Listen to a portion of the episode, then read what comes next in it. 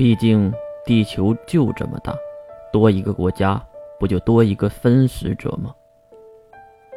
金先生，这次轮到一旁的道士曹世涵来问了，因为他也感觉到海灵应该问不出什么东西了。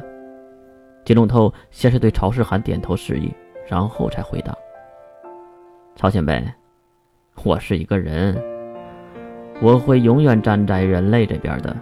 你放心，我没有一点私心在里面，一切都是为了人类。我相信你。”也不知道是不是故意这样说。曹世涵既然说相信金龙头，那你呢，小丫头？问题还是丢在了月这边。月露出了很不耐烦的表情。你们不是魔法阵营的吗？信奉的不是右上之神吗？不如问问你们的神如何啊？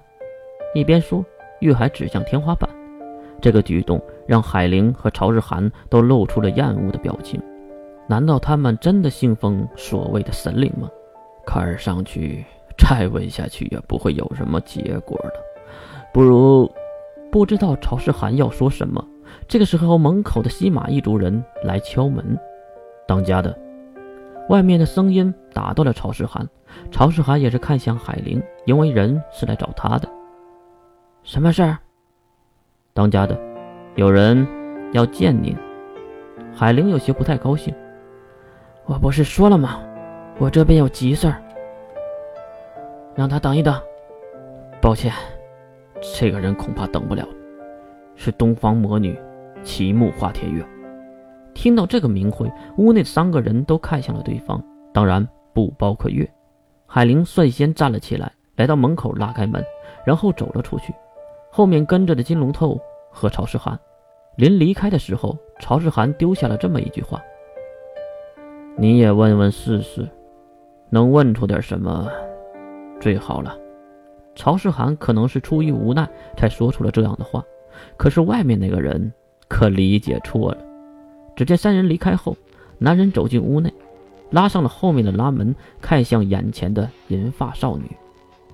哼，对付你这种丫头，我可有的是方法。三两步就来到了月的身边。而月马上挥手，一道闪电划过，噼里啪啦的声音在指尖响动，然后就消失了。哎，看到这个情况，男人笑了，哼哼哼，这里是西马一族，封印你那点电能太简单了。来吧，看看你能让哥哥我舒服到什么高度。月当然知道对方是要干嘛，急忙跑向了门口。可是他哪是一个成年男性的对手？一个飞扑就将他扑倒在地。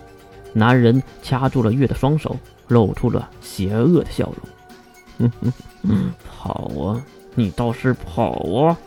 哼哼哼，有什么想说的吗？不说，我可要动手了。扯开自己腰间的麻绳，粗暴地系在月那纤细的双腕之上。然后一条腿压在月的双腿上，腾出双手开始去扯月的制服。虽然月不断的挣扎喊叫，但是男人可没有停下手中的动作。